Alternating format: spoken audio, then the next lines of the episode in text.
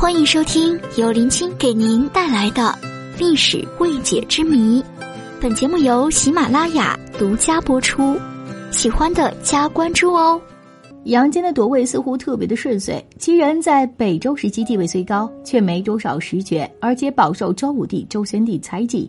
而颇有雄略的周武帝死后才三年，杨坚就镇压了宇文氏家族和亲宇文派地方势力，篡夺北周地位，建立了隋朝。这背后颇有社会和政治的原因。隋文帝杨坚在人类历史上都算是一个知名人物。论武功，代周灭陈，横扫突厥，统一自西晋后分裂达三百余年的中原；论文治，开皇之治的繁荣令盛唐自叹不如。论剧内被老婆逼得离家出走的皇帝，除了他也是没谁了。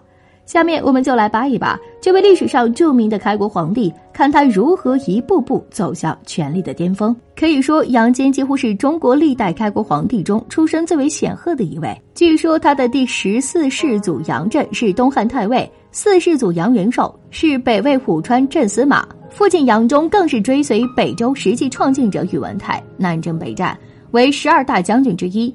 后官至柱国大司空，死后追封太保，封隋国公。杨忠死后，杨坚承袭父爵，入仕为官。初入政坛的杨坚小心谨慎，待人恭谦忍让，丝毫没有功臣之子的架子，却还是险些遭来杀身之祸。问题就出在他那张脸上。据说杨坚长得很威严，以至于上学的时候同学都不敢和他开玩笑。这样的长相引起了北周宗亲齐王宇文宪的警觉。宇文宪对周武帝宇文邕进言：“杨坚的相貌让人看起来就觉得惶恐，我担心他日后会对社稷不利，不如把他尽早除去，以绝后患。”刚从堂兄宇文护手中夺权的周武帝看着杨坚的脸，也有点不放心，派相士赵昭为杨坚看相。可这位相士却不知收了杨坚的礼，还是要给自己留条后路，耍起了两面派，当着周武帝的面信誓旦旦地说。杨坚的相貌平平，这辈子充其量当个诸国。私下里又对杨坚说：“您以后肯定能一统天下，到时候千万别忘了我。”脸带来的麻烦并没有就此结束。内侍王轨以杨坚有反相为由，劝周武帝早除后患。忙于打压佛教和统一北齐的周武帝，哪有心思再管这种事儿？杨坚就这样逃过了一劫。因为军界名门身份，只是长得稍微严肃了点差点连命都没了。我们不难想象这件事情给杨坚造成多大的心理阴影。杨坚自己在晚年也因为类似的猜忌诛杀了很多大臣。死里逃生后，他变得更加恭谨，逐渐博得周武帝的信任，在仕途上平步青云。为了彻底收服这位曾被自己怀疑过的臣下，周武帝命太子娶了杨坚的女儿为妻。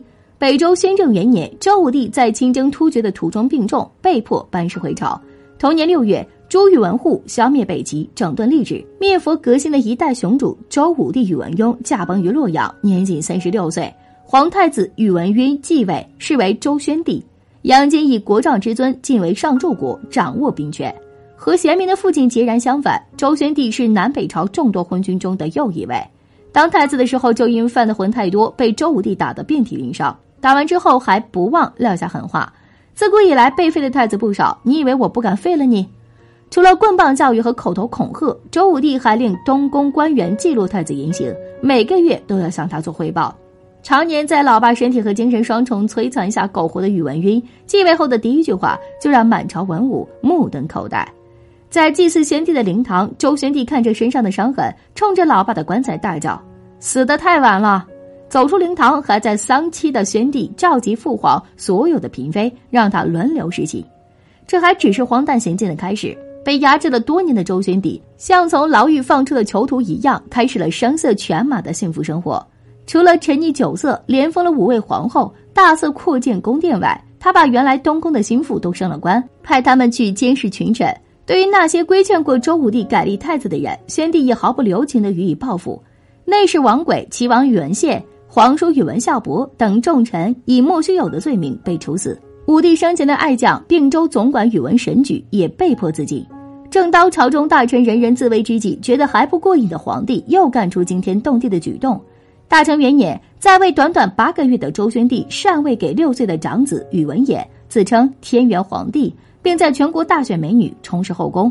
过度的纵欲让本就压抑太久的宇文赟身体健康急剧恶化。禅位一年多后，周宣帝宇文赟驾崩，年仅二十二岁。临危之时，宇文赟身旁的亲信大臣只有内史上大夫郑义、御正下大夫刘防二人。这二位是宇文赟还是太子的时候就一起吃喝玩乐的狐朋狗友，参与了宣帝继位后的不少暴行。眼看主子就要走了，两位小弟才发现自己已然大祸临头。平时仗着宣帝撑腰，在朝廷上得罪了不少人。等到太上皇一死，那些人不得把自己扒了皮才怪。要想保住身家性命，要赶紧找个新的靠山。小皇帝显然指望不上，宗室老臣如宇文宪、宇文孝伯之流早被诛杀不说，就算还活着，恐怕也恨不得把自己碎尸万段才罢休。那就只有杨坚了。宇文赟咽气的当晚，在正义流防的暗箱操作下，杨坚以丞相和托孤大臣的身份，成为北周王朝的实际主人。客观的说，杨坚夺权，周宣帝帮了大忙，既杀了足以制衡的重臣，又给了兵权。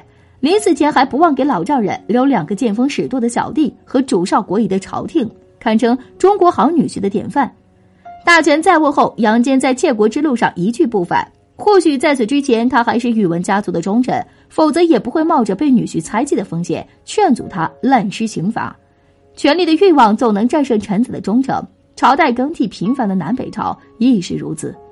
首先从拉拢群臣开始，凭借关陇贵族的出身和多年来积攒的人脉，杨坚获得大部分朝臣的拥戴。其中的许多人，如李德林、韦孝宽、于毅。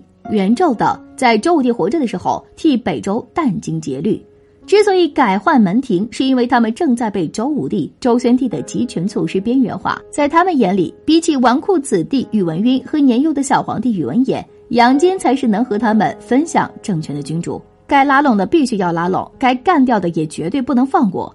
比如宇文家的王爷们，以小皇帝的名义，宇文泰的儿子。赵、陈、岳、滕、代武王被召入京城，削权软禁。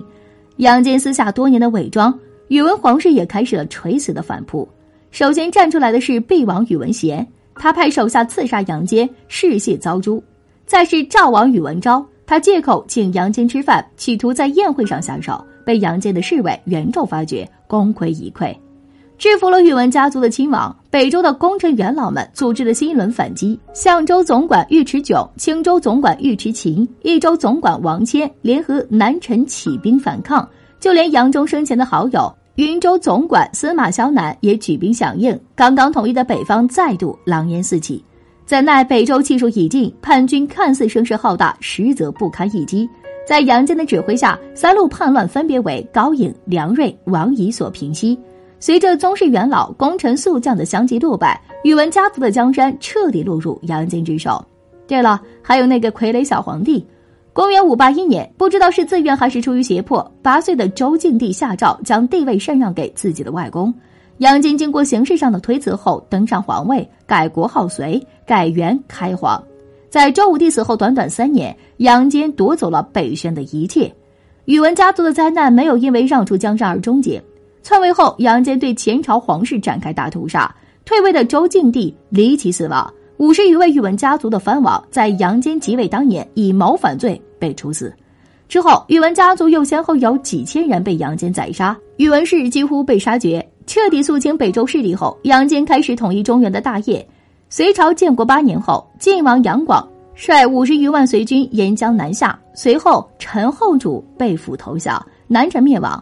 继秦和西晋之后，又一个短命的大一统帝国诞生了。同其他的权臣窃国相比，杨坚篡位是外戚夺权的典范。宇文泰时代形成的关陇军事贵族集团对北周王室失去信心，选择杨坚作为新的利益代言人。数十年后，隋炀帝企图加强皇权，摆脱关陇集团的制约，最终引发了帝国的崩溃。同为关陇贵族出身的李渊成为新的统治者。